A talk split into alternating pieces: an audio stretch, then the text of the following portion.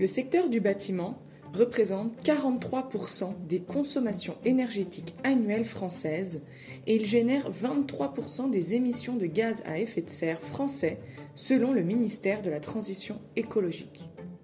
Alors, comment accompagner la transition du secteur du bâtiment? Amaco accompagne les professionnels et futurs professionnels de la construction, de l'architecture et du design dans la conception et la réalisation de projets transformant les matières naturelles disponibles localement en matériaux de construction. J'interview Adélie et Natalia, ingénieures pédagogiques chez Amaco. Si tu as prévu de t'équiper d'une plateforme de formation ou que la création du contenu de ta formation rassemble de nombreuses parties prenantes, cet épisode est fait pour toi. Bienvenue sur Pédagogue Engagé, le podcast qui met les pédagogues en mouvement. Bonjour Adélie et Natalia, euh, bienvenue sur Pédagogue Engagé. Donc euh, pour démarrer, Adélie, est-ce que tu peux nous pitcher Amaco et sa mission? Oui, bonjour Diana et merci de nous accueillir. Donc, euh, Amaco, c'est un centre de recherche, d'expérimentation et de formation qui travaille sur les matériaux bio et géosourcés, notamment la terre crue. Euh, donc les matériaux bio et géosourcés, ce sont des matériaux de construction qui sont issus des ressources minérales ou végétales euh, et qui sont peu ou pas transformés, comme la terre crue, les, fibres végétales comme la paille, la pierre, le bois sont des matériaux biogéosourcés. Euh, et donc Amaco, c'est une association qui a été créée en 2012 euh, qui a émergé de l'École nationale d'architecture de Grenoble, qui a été fondée par quatre structures différentes de formation, qui sont l'école d'archi de Grenoble, l'INSA Lyon, qui est une école d'ingénieurs, le SPCI de Paris, qui est une école d'ingénieurs aussi, et les grands ateliers, qui sont un centre de formation et d'expérimentation autour de l'architecture. Euh, donc cette structure, elle a été, elle a été montée par ces, quatre établissements et l'idée, c'était de, de mettre en place des projets pédagogiques qui avaient à cœur d'enseigner à travers le contact avec la matière. Donc, c'est une association qui a bénéficié d'un financement de l'ANR pendant dix ans et qui a donc développé des actions de formation. Et sa mission principale, c'est donc de participer au développement et à la promotion des matériaux biogéosourcés dans la construction et la réhabilitation, à travers des activités de recherche, d'accompagnement de, projets de construction réels, euh, des activités de design et surtout bah, des activités de formation à destination essentiellement des concepteurs de, bâtiments. Merci pour euh, cette présentation. Euh, Adélie, Natalia, est-ce que vous pouvez m'en dire un peu plus sur ce qui vous a justement donné envie de vous engager sur cette thématique? Est-ce qu'il y a eu un moment de déclic? Alors moi, j'ai pas eu de, déclic par rapport à, ce secteur dans le sens où j'ai pas recherché spécifiquement à travailler en lien avec le bâtiment ou avec l'architecture. Euh, j'ai eu d'autres expériences avant dans le domaine culturel, dans le domaine de la création d'entreprise, mais j'ai toujours eu à cœur de travailler avec des structures qui ont une forme d'engagement et qui cherchent à travailler euh, pour l'intérêt commun. Donc, il y a trois ans, j'ai fait une formation pour me spécialiser en ingénierie pédagogique et au moment de chercher un emploi, voilà, je suis tombée sur Amaco. Ça m'a un petit peu intéressée, séduit cette approche, cette approche des matériaux et je me suis laissée un petit peu happer par ce, par ce domaine. Bonjour Diana, merci beaucoup. quand en fait, moi j'ai eu un déclic non, par rapport à mon métier, parce que je viens du domaine de l'enseignement de langues étrangères. j'ai enseigné pendant de nombreuses années et justement pendant la période de la Covid, quand on a commencé à, mettre en place un peu des différentes modalités d'enseignement en distanciel, en hybride, etc. C'était à ce moment-là où j'ai eu le déclic justement pour changer de métier. je me suis formée pour devenir ingénieur pédagogique. Et lors de mes recherches de stage dans le cadre de, de, ma reconversion professionnelle, je suis tombée justement sur Amaco, et, à ce moment-là, mon intérêt s'était vraiment porté sur le numérique, Mais il est vrai que quand je suis rentrée dans la thématique, ça m'a beaucoup plu, ça m'a beaucoup intéressé cette approche, cet engagement aussi, comme disait Azélie.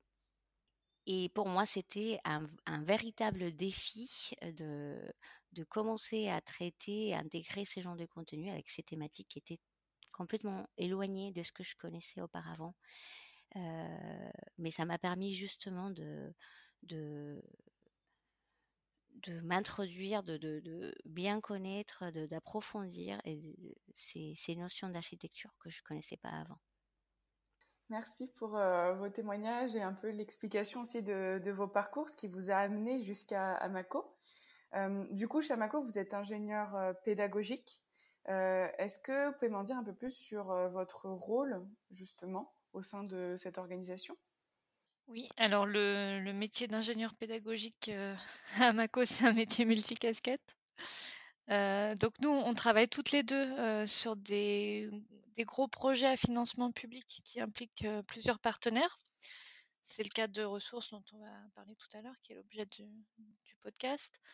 Donc c'est des gros projets qui rassemblent plein d'établissements, plein d'enseignants autour de la production de formation autour des matériaux biogéosourcés. Donc on travaille essentiellement là-dessus.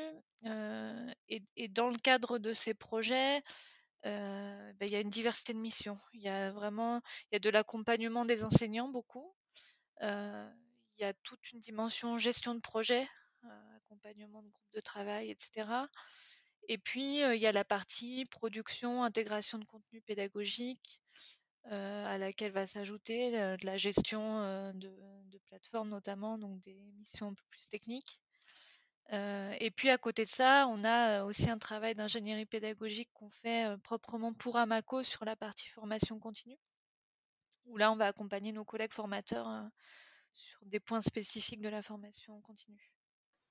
Un métier très complet, comme on peut le voir, et qui agit sur vraiment différents pans en tout cas. Super.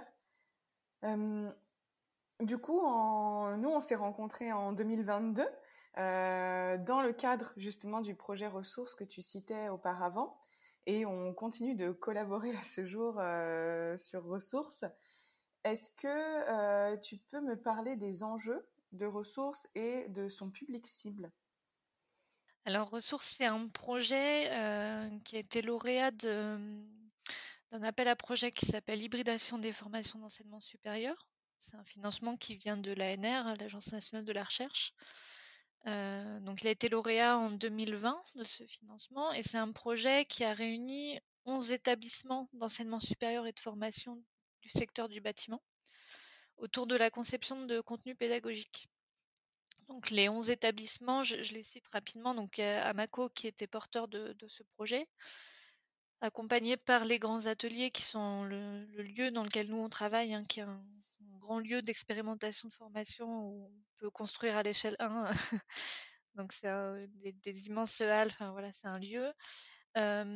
plusieurs écoles d'architecture, l'école d'architecture de Lyon, celle de Grenoble, Clermont-Ferrand, Normandie, Versailles et Toulouse. Une école d'ingénieurs qui est l'INSA Lyon. l'école de Chaillot, la Cité du patrimoine, qui travaille sur le bâti ancien. Et puis les compagnons du devoir, tailleurs de pierre un organisme de formation.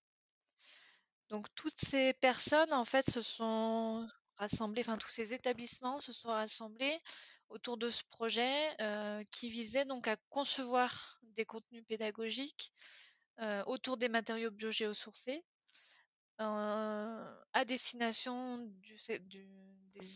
des, écoles qui enseignent autour du bâtiment. Et l'idée, c'était de s'appuyer sur trois types de pédagogie. La pédagogie expérientielle, qui est un peu le cœur de, l'approche d'Amaco et de certains de ses partenaires, c'est-à-dire apprendre par le faire, donc avec des workshops, avec euh, expérimenter la construction. Des pédagogies autour du collaboratif. Et puis, ajouter à ça l'aspect numérique. donc c'est ça, c'était la grande nouveauté par rapport au, aux partenaires avec lesquels on travaillait. Et, voilà, il faut savoir que cet appel à projet, il a, émané, il est tombé en fait pendant la première phase de la période Covid, au moment où il y avait des difficultés au niveau des, universités, des écoles d'enseigner avec le distanciel.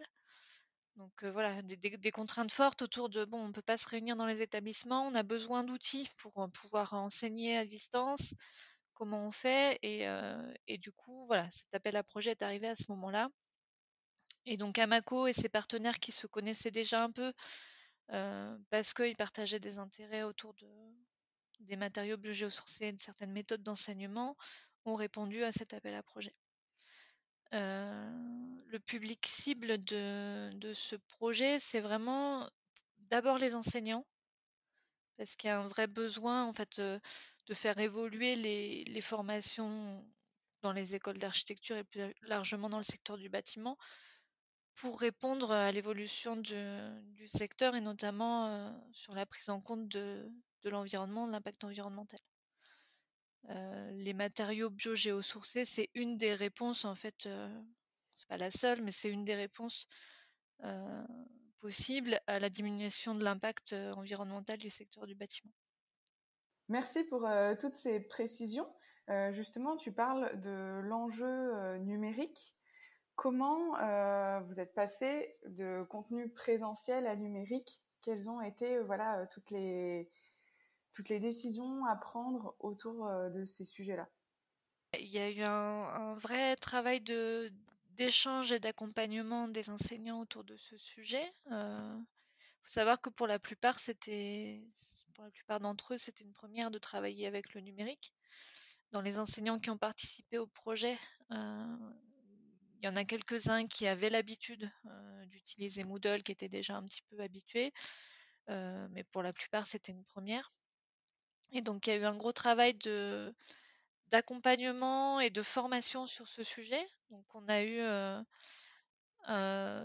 des séminaires autour de la pédagogie, notamment avec Denis Bertium, qui est un pédagogue canadien et qui est venu accompagner les enseignants sur le sujet de la scénarisation, des outils numériques, de comment, comment enseigner avec ces supports. Et puis après, c'est un gros travail de, travail collectif en fait euh, qui s'est mis en place euh, et de réflexion sur euh, comment. Évidemment qu'on peut pas traiter un contenu numérique à distance comme on le ferait en cours, donc on va pas se contenter de faire un, un gros PowerPoint avec 50 slides dedans, ça va pas fonctionner. Donc comment on arrive à faire une scénarisation, à travailler sur différents formats, à travailler sur le rythme. Donc on a eu voilà, plein d'échanges, on s'est partagé des, ressources, on s'est partagé des productions aussi en interne dans, les groupes de travail. Et puis petit à petit, on a, avancé sur des scénarios possibles, des scénarios possibles de cours en fait. Et on a amené petit à petit les enseignants à travailler sur ces scénarios et à produire des ressources. Et je pense que c'est important de comprendre de comprendre qu'en fait, le projet ressources, il a été lancé par des enseignants, des personnes qui avaient une approche très forte sur euh, justement l'enseignement présentiel et l'enseignement euh, par le faire, donc par euh, la pratique, par le contact avec la matière. Et que il y avait un vrai enjeu du coup d'articuler ça avec, avec des outils numériques et, que la philosophie un peu du projet ressources, là-dedans, c'était de dire, bah, en fait, en présentiel, on se concentre sur justement l'enseignement expérientiel, ce qui permet de mettre l'étudiant en action, ce qui lui permet de pratiquer, d'expérimenter, de, toucher des matériaux. donc on maximise ces temps-là quand on a du temps présentiel. Et tout l'aspect théorique qui va venir compléter ou amener du contenu ou amener de la réflexion, il, peut se faire avec l'outil numérique.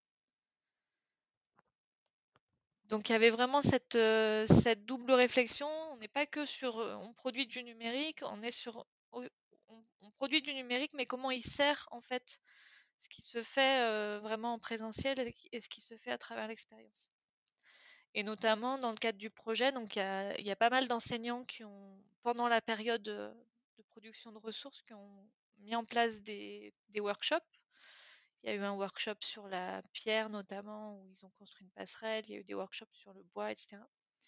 Et, euh, et ces workshops, ils nous ont servi aussi de ressources pour produire du contenu numérique. Donc on les a filmés, on a documenté ces expériences, on a créé des fiches qui expliquent en fait comment reproduire ces workshops dans un établissement, avec quels matériaux, quelles méthodes, etc. donc il y a vraiment cette, cette articulation entre, entre le présentiel et le distanciel qui était importante et qui était à la base du projet aussi. En fait, on ne peut pas transposer du présentiel directement à du numérique. Il y a vraiment tout un retravail, comme tu l'as dit auparavant.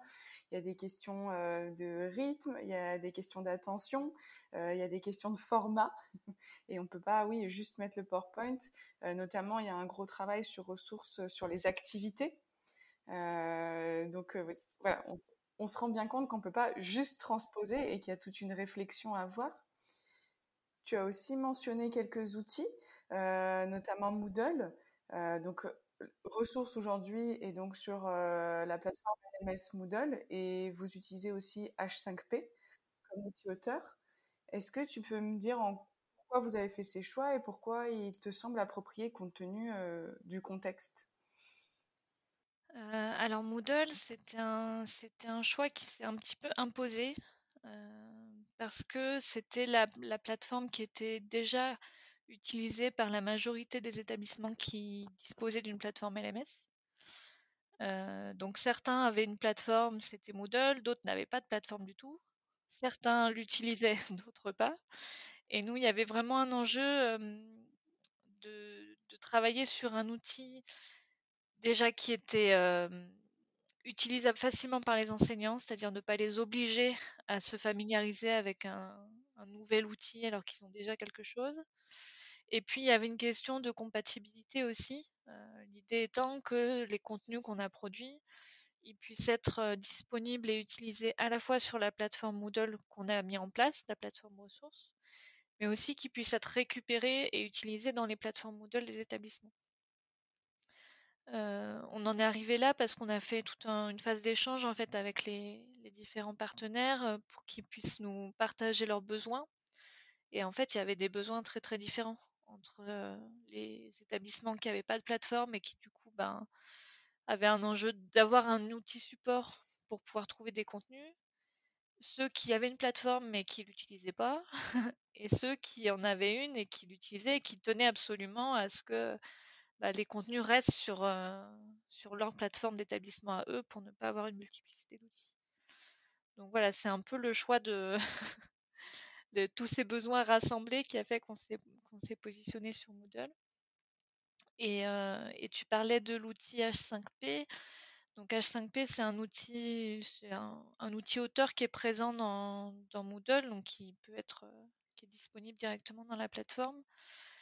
Euh, pour ce choix-là, il y avait un peu une double réflexion. Il y avait l'idée déjà d'avoir un outil qui soit commun et accessible à l'ensemble des personnes qui travaillaient sur l'intégration. Et en fait, on était nombreux euh, à travailler sur l'intégration. Donc, il y avait des personnes en interne à Amaco, euh, il y avait des personnes dans les établissements partenaires. Et puis, il y a eu des personnes externes qui sont venues compléter l'équipe euh, en prestation. C'est le travail que tu as fait notamment. Il y a eu d'autres prestataires qui ont travaillé aussi sur ces contenus. Donc, au, total, on était, je pense, une dizaine de personnes. Donc, il y avait un enjeu de trouver un outil qui soit facilement accessible par ces différentes personnes qui étaient éparpillées dans différentes structures. Et puis, il y avait une idée de départ euh, qui était que les enseignants pourraient eux-mêmes euh, travailler sur l'intégration ou sur la transformation des contenus dans la plateforme. Donc, on avait besoin d'un outil qui soit disponible directement euh, dans la plateforme et de ne pas passer par un outil auteur externe où il va falloir acheter des licences, il faut en acheter suffisamment pour le nombre de personnes, il faut se les partager, etc. Ça, crée tout un tas de contraintes en fait euh, dont on a pu s'affranchir avec H5P. Euh, après, dans la pratique, il s'est avéré que c'était un outil qui n'était pas aussi simple euh, d'utilisation que ce qu'on avait imaginé. Enfin, c'est un peu fastidieux. C'est pas l'outil le plus performant, mais c'est l'outil qui répondait le mieux aux besoins qu'on a imaginés. Et puis, euh, finalement, bah, les enseignants, ils, se sont peu appropriés cet outil-là. Euh, aussi parce qu'on avait des, contraintes de temps euh, par rapport au projet. Et du coup, on s'est concentré vraiment sur, sur la production avec eux. mais, mais ils n'en sont pas saisis comme, comme on l'avait imaginé au début. Bah, oui, justement, comme tu le dis, Ressources, c'est quand même une plateforme qui rassemble quand même beaucoup de monde différents. Euh, il y a aussi toute cette phase, comme tu expliquais en avant, en amont d'études de marché, voir comment ça va se passer, comment chacun, chacune compte euh, bah, participer à ce projet-là. Euh, on ne peut pas forcément tout anticiper, mais est-ce que vous pouvez quand même me parler de comment on gère cette création de contenu qui est quand même assez dense par des acteurs qui sont hyper diversifiés Ça, c'est vraiment un point intéressant du projet parce que c'est aussi ce qui fait sa richesse, c'est qu'effectivement, il y a une diversité de personnes et de profils différents qui ont été mobilisés autour de la production. il faut savoir que donc, les enseignants qui se sont engagés dans, dans ce projet, dans la production des contenus, c'est que des enseignants volontaires issus des différents établissements. Euh, et ils ont été accompagnés par euh, tout un tas de, personnes différentes avec des compétences complémentaires. En ingénierie pédagogique, en vidéo, en illustration, enfin voilà, il y a eu, euh, eu plein de, personnes qui sont venues contribuer à la production des contenus. En tout, je pense que c'est une cinquantaine de personnes qui a participé à, à, la production de l'ensemble des contenus. Donc comment on a géré ça, comment on a structuré ça?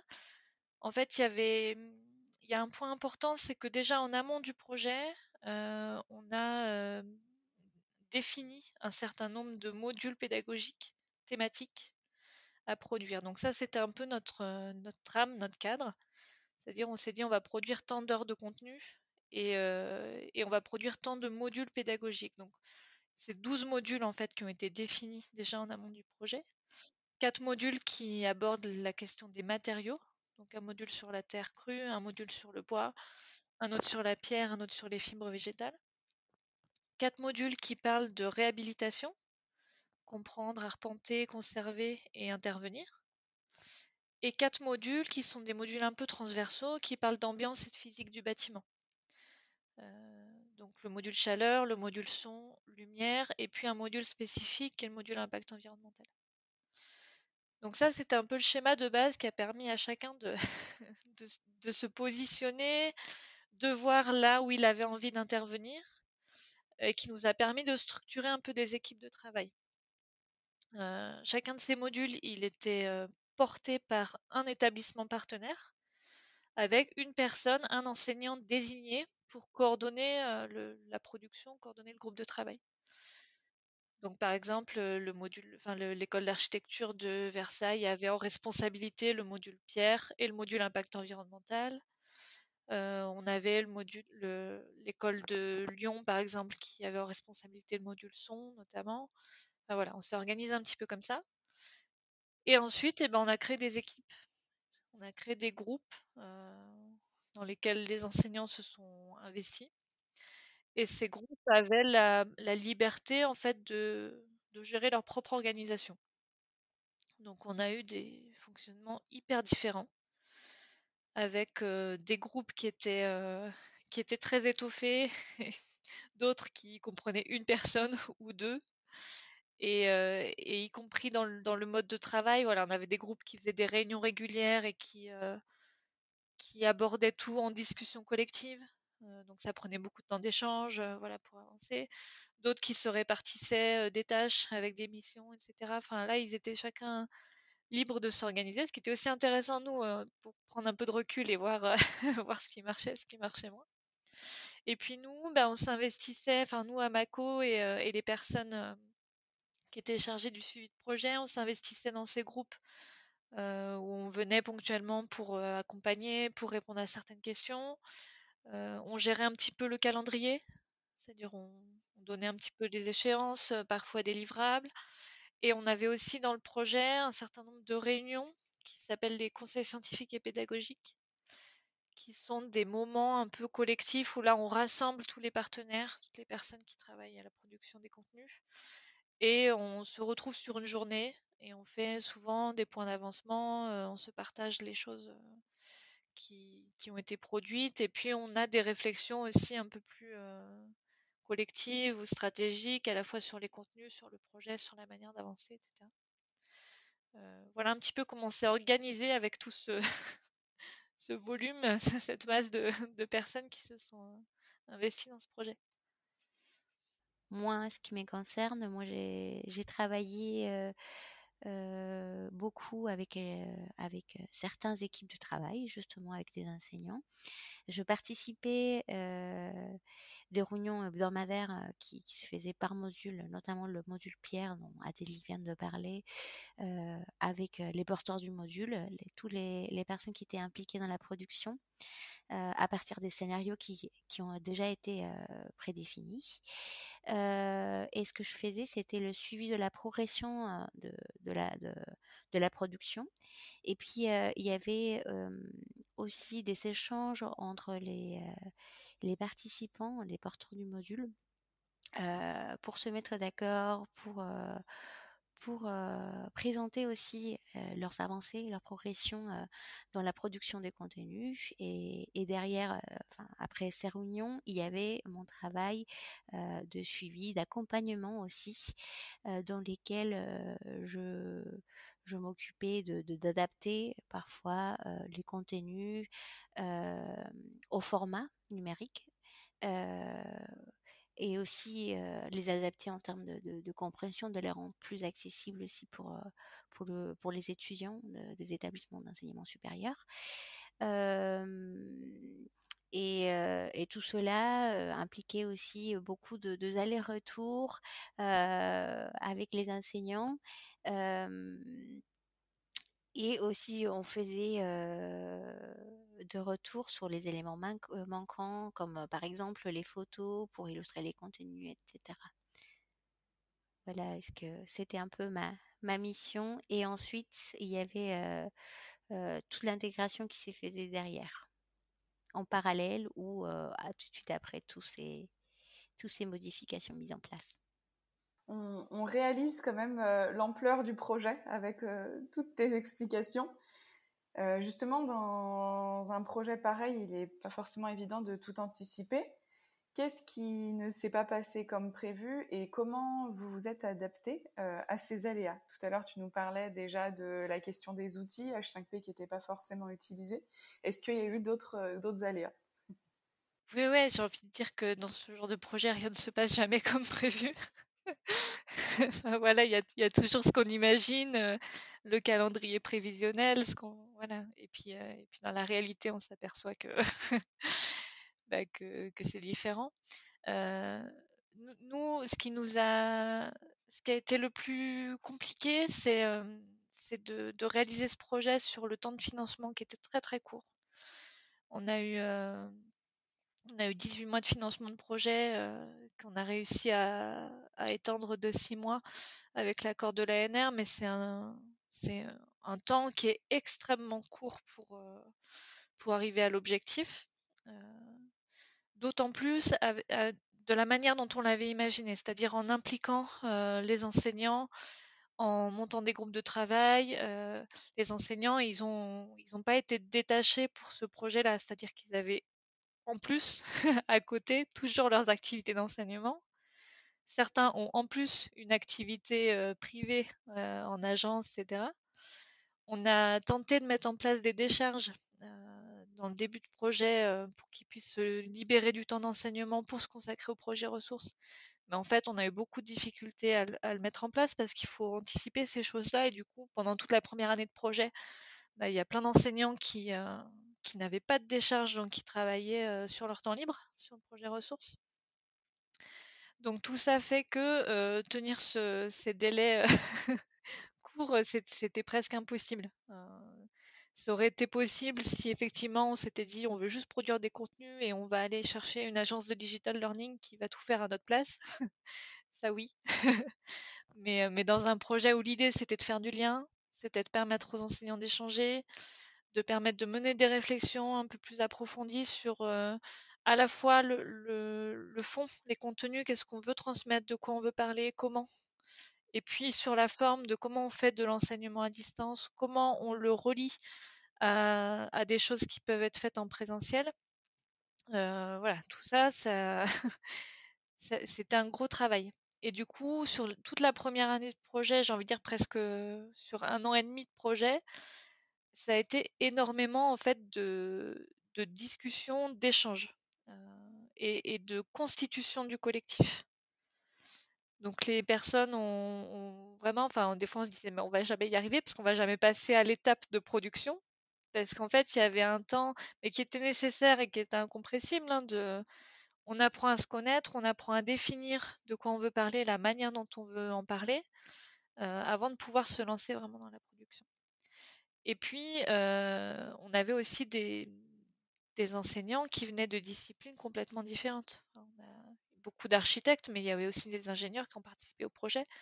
Il y a aussi des artisans, tailleurs de pierre. Donc c'est aussi des visions du, métier, des visions du secteur du bâtiment qui sont différentes, qui s'opposent parfois, qui se complètent parfois. Mais ça nécessite quand même de prendre du temps pour pouvoir confronter ces visions et s'entendre, en fait, trouver un consensus sur la manière dont on va aborder les contenus. Euh, donc ça, effectivement, euh, la, gestion du temps, je pense que c'est ce qui nous a le plus posé problème. Et ce qui fait qu'on s'est retrouvé en fin de projet avec euh, un besoin d'aller très très vite sur l'intégration. Donc on a énormément embauché, on a énormément eu recours à de la prestation externe, beaucoup plus que ce qu'on avait imaginé. On ne pensait pas avoir recours à autant de, prestations. Mais du coup, il y avait ce travail qui s'est accéléré à fond sur la fin de projet et qui déborde en fait. C'est-à-dire que là, on est sorti du, financement de projet, mais on continue, nous, à, finaliser l'intégration de ces contenus, on continue à alimenter la plateforme. C'est pas quelque chose qui est terminé. Donc euh, voilà un petit peu si, on veut parler d'imprévu. Bah, forcément, c'est vrai que quand on comprend aussi euh, tous les enjeux, tout l'objectif en fait autour de ressources, on comprend bien que la durée est très courte par rapport euh, au financement. Et, c'est intéressant ce que tu dis sur le, choix qui a été fait, puisque tu le dis très clairement, bah, on aurait pu passer par une agence digital learning et ce serait aller plus vite. Mais finalement, il y a toute une réflexion aussi euh, au-delà de la finalité sur la méthode et qui est hyper en accord avec les valeurs d'Amaco. Il y a aussi finalement une réflexion et une montée en compétence du secteur et qui a d'autres bénéfices que juste euh, une formation accessible en ligne. Il y a tout un secteur qui s'engage finalement, qui réfléchit ensemble et, qui s'approprie ce contenu. Oui, oui, et, je pense que un, un des enjeux de, ce projet, c'était aussi l'appropriation par les enseignants, leur engagement. Alors ça passe par l'engagement des, enseignants qui ont participé vraiment à la production, mais avec une idée derrière de, bah, pouvoir amener d'autres enseignants à s'approprier ces contenus, à échanger, donc de créer une communauté aussi autour de ces contenus et, de cette approche de, la formation. Euh, donc oui, il y avait cet enjeu-là aussi de, développement professionnel des enseignants qui était assez fort. Merci pour euh, voilà ton honnêteté sur ce projet-là. Est-ce que euh, vous pouvez m'en dire plus sur l'impact de ressources et notamment sur les prochaines étapes? Alors, en termes d'impact, il y, a plusieurs choses à, à prendre en compte. Il y a l'aspect un peu quantitatif de combien de personnes on va toucher, comment ça se diffuse, etc. là, on est dans une phase de diffusion de la plateforme. Donc là, où on en est aujourd'hui, c'est la plateforme existe, elle est disponible, elle est ouverte à l'ensemble des établissements partenaires qui ont contribué au projet, aux enseignants comme aux étudiants et on est en train de, diffuser, en fait, euh, d'ouvrir les accès petit à petit à d'autres établissements qui sont demandeurs. Euh, on a régulièrement des demandes d'accès qu'on reçoit tous les jours pratiquement euh, par mail et on a à peu près aujourd'hui un, peu plus d'un millier de comptes utilisateurs là sur la plateforme. on a aussi, oui, je, reste un peu sur l'aspect quantitatif si, on parle du public qu'on peut toucher, en fait, la plateforme, elle s'adresse prioritairement aux établissements d'enseignement supérieur qui travaillent sur le secteur du bâtiment, de la construction, les, ressources qu'on a produites, elles, sont destinées plutôt à un niveau licence, ce qui ne veut pas dire qu'elles ne sont pas utilisables aussi par des niveaux inférieurs ou supérieurs. mais voilà, c'est un peu, c'était la cible initiale. Et du coup, là, si, on parle rien que des écoles d'architecture, qui est un peu notre, cible première, il y a aujourd'hui 20 000 étudiants qui, qui, étudient en école d'architecture, un millier d'enseignants, enfin voilà, ça fait déjà un petit, un petit chiffre. Et puis on va rajouter à tout ça bah, les écoles d'ingénieurs, les IUT, les BTS, toutes les formations qui, qui travaillent dans ce sens. Donc on est, je pense, facilement à plus de 30 000 personnes qui sont potentiellement directement touchées par cette, par cette plateforme. Et après, il y a l'aspect plus qualitatif de comment cette plateforme, elle vient et ses contenus, ils viennent colorer un petit peu la formation. et c'est ça qui nous intéresse le plus finalement au-delà des, des chiffres, c'est comment c'est approprié par les personnes. Donc là, dans les établissements partenaires, il y a, il y a quelques établissements qui ont réussi à insérer des contenus produits dans le cadre de ressources dans les maquettes pédagogiques des établissements. Donc ça, c'est un point important parce que ça vient un petit peu bah, reconnaître le travail qui a été fait et officialiser ça dans les programmes. Et c'est vraiment notre objectif, c'est de colorer un petit peu les programmes de formation avec cette approche autour du matériau biogéosourcé, de la, de la ressource et, de, la réflexion sur, euh, sur l'impact environnemental du secteur du bâtiment. Donc ça, euh, ça se fait petit à petit. Et puis, euh, il y a autre chose qui nous intéresse, c'est comment les enseignants se l'approprient, comment ils utilisent ces contenus en formation hybride, parce que là, on n'est plus dans, la phase Covid, et heureusement, où on fait que du distanciel, on est revenu à un fonctionnement à peu près normal dans les écoles. Euh, mais aujourd'hui, il y a ces ressources qui existent. Donc, comment en fait les enseignants se les approprient euh, pour travailler avec leurs étudiants? Et comment, à partir de ça, on arrive à, euh, à continuer à travailler, à développer des projets, à développer des échanges aussi entre les enseignants qui sont intéressés par ces thématiques? C'est pas une majorité, hein, les enseignants qui, travaillent aujourd'hui autour des matériaux biogéosourcés. En tout cas dans les établissements les écoles d'architecture. Euh, souvent, c'est des enseignants qui sont un petit peu euh, engagés, qui se questionnent, qui sont déjà investis euh, sur ces thématiques-là. Et, le vrai enjeu, c'est de, diffuser ça plus largement. Comme Adéliazi, actuellement, nous sommes en train de former les enseignants des établissements supérieurs partenaires du projet à la prise en main de, la plateforme ressources et à l'utilisation des contenus numériques qui sont disponibles sur la plateforme. Et surtout, on met l'accent sur euh, comment ils peuvent imaginer d'introduire euh, ces contenus dans leur parcours. Euh, et actuellement, on fait des ateliers, on propose des ateliers d'accompagnement en présentiel dans les cadres de séminaires de rentrée des, des. Et aussi des ateliers d'accompagnement qui se font en distanciel. Euh, on a plusieurs objectifs et surtout des défis aussi pour la suite, euh, notamment euh, briser un peu les barrières existantes qui, qui sont autour de, l'utilisation des contenus numériques. C'est-à-dire que il y a un constat, c'est que les enseignants, ils utilisent des ressources bibliographiques traditionnelles, entre guillemets, si on peut les appeler comme ça, pour construire leurs enseignements, leurs cours. Cependant, euh, il existe une, difficulté euh, pour se projeter euh, et s'approprier des contenus numériques et les adapter pour les introduire dans leur parcours pédagogique. Et donc ça, c'est vraiment un véritable défi euh, qu'on a euh, par, la, par la suite. Euh, essayer que les enseignants puissent en saisir aussi de, ces contenus, de ne pas avoir peur et de les utiliser comme, ils auraient pu le faire en utilisant des ressources non numériques. Un autre défi qu'on a pour la suite, c'est de, créer et de favoriser le travail en équipe interécole, créer la communauté d'enseignants, parce que bien qu'il y a eu un travail qui s'est fait lors de la conception et de la production de contenu avant, bah maintenant, ce serait intéressant que les enseignants puissent créer un groupe de travail dans lequel, une communauté dans, dans laquelle ils puissent partager leur production et leur parcours pédagogique dans lequel ils introduisent des contenus numériques pour justement les, inciter à, le faire, à aller vers l'hybridation.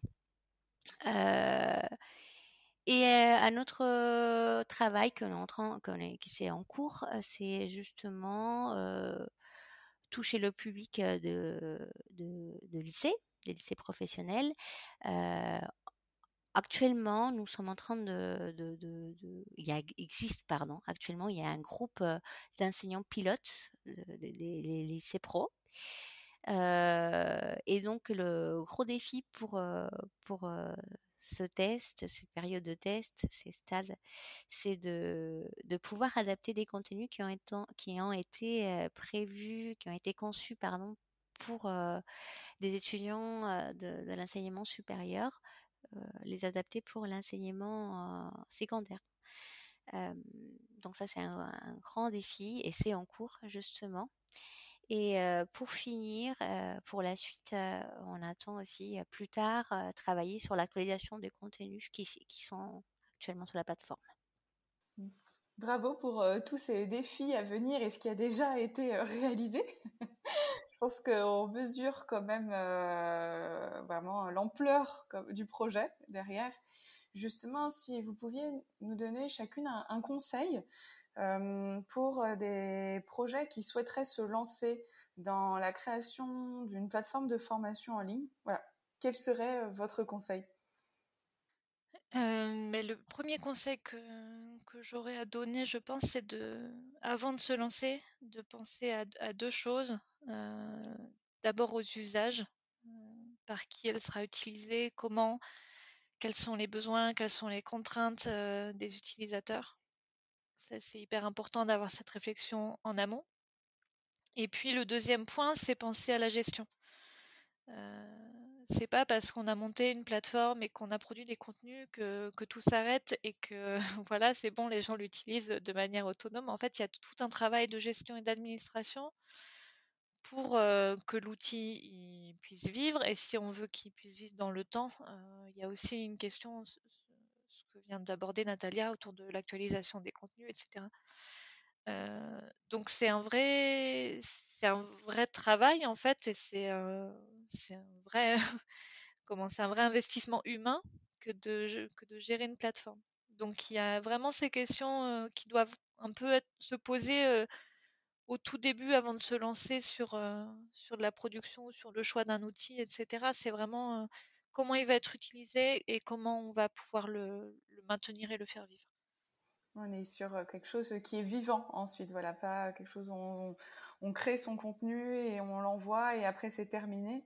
C'est, euh, il va être approprié par à la fois les personnes qui créent le contenu, les personnes qui vont le suivre et il va y avoir une suite. Donc euh, on est sur quelque chose qui est vivant et qu'il faut entretenir. C'est ça. Et pour information sur la manière dont on le fait à travers ressources, parce que ressources, on est sur un projet qui est voilà qui a, un financement qui qui s'est terminé, qui a été un financement de deux ans, qui aujourd'hui est terminé. Donc on n'a pas de financement qui est dédié à justement la maintenance de cette plateforme. Donc c'est une question qu'on s'est posée euh, dans le consortium de partenaires en se disant bah, comment on fait pour faire vivre cet outil? Donc on a budgété en fait euh, bah, les, besoins en termes de maintenance, à la fois le coût des serveurs, euh, à la fois le, coût humain de gestion et d'administration de la plateforme. Et, euh, on a posé ça en fait euh, ensemble avec les établissements partenaires en disant comment on gère.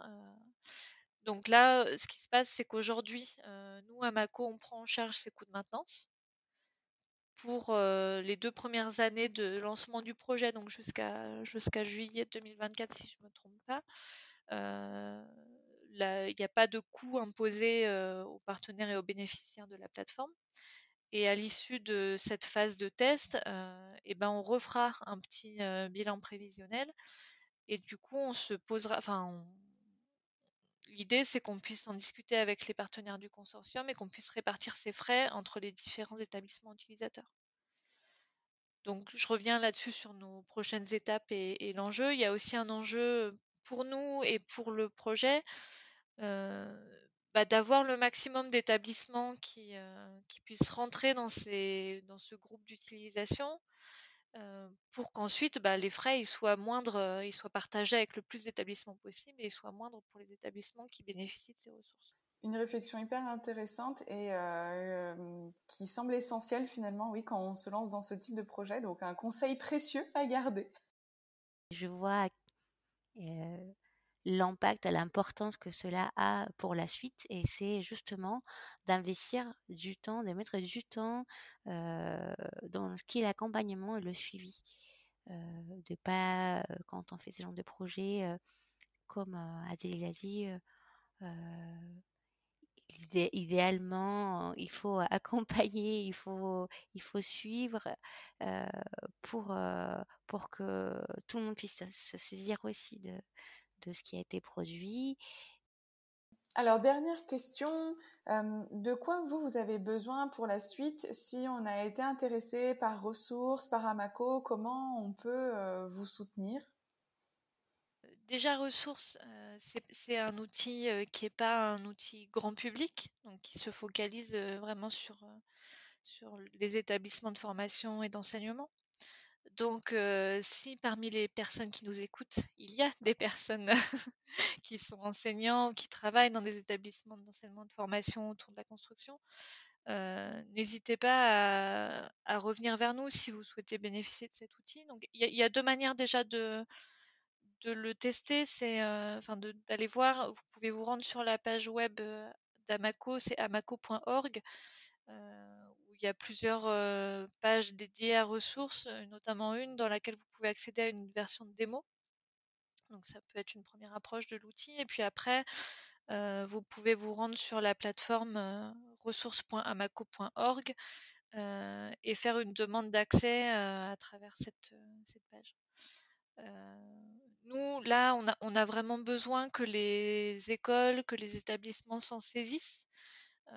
Donc, pour que les établissements puissent accéder aux ressources euh, pour l'ensemble de, la communauté, hein, enseignants plus étudiants, euh, il y a deux étapes qui sont nécessaires. La première, c'est qu'on signe ensemble une convention d'utilisation. donc ça, ça se fait avec la direction des écoles et des établissements euh, qui doivent bah, venir vers nous, qu'on puisse mettre en place cet accord. Et puis la, deuxième étape qui n'est pas négligeable, c'est une étape de paramétrage au niveau informatique pour que les accès se fassent euh, pour l'ensemble du personnel enseignant et étudiant sans qu'on ait besoin de créer des comptes individuels à chaque fois. Donc euh, voilà, si vous connaissez des établissements intéressés ou si vous êtes dans un établissement intéressé, n'hésitez pas à nous contacter. Et puis après, j'ai envie de dire que ça, au-delà des établissements et de la formation, le, la question de, l'impact environnemental, la question du, secteur de la construction, la question des matériaux de construction biogéosourcés, ça, ça touche aussi plus largement la société. On, a tous à notre petit niveau, on est tous un petit peu concernés par ça. Donc n'hésitez pas à vous renseigner. En fait, il y a Amaco, mais il y a plein d'autres structures qui travaillent dans ce sens et qui font un travail formidable pour promouvoir ces matériaux et pour trouver des solutions écologiques sur le, secteur de la construction. on a parlé beaucoup de matériaux, mais, il y a plein d'autres pistes, notamment la question de, réhabiliter plutôt que de construire du neuf. nous, on est en plein dedans parce que suite à Ressources, on s'est lancé dans un nouveau projet euh, qui s'appelle Amareno et qui, travaille vraiment là-dessus, sur la question de la réhabilitation. Donc, voilà, intéressez-vous en fait à, ces questions-là et à aller piocher des petites infos euh, auprès d'Amaco ou auprès d'autres euh, d'autres structures qui travaillent dans ce sens. Bah, merci beaucoup d'avoir pris le temps de, nous parler de ressources d'Amaco et bravo pour ce très beau projet auquel je suis très fière de participer également. Avec plaisir. Et voilà, cet épisode de pédagogue engagé est maintenant terminé. Dans le prochain épisode, je t'expliquerai ce qu'est un LMS et comment choisir ta plateforme de formation. je t'invite à me partager tes expériences, remarques et questions sur LinkedIn. Merci d'être resté jusqu'au bout. J'espère que cette interview t'a plu. Si c'est le cas, n'hésite pas à laisser 5 étoiles sur Spotify ou Apple Podcast. On se retrouve dans deux semaines pour mon analyse de la stratégie pédagogique de ce projet. Ou sur LinkedIn, dès maintenant.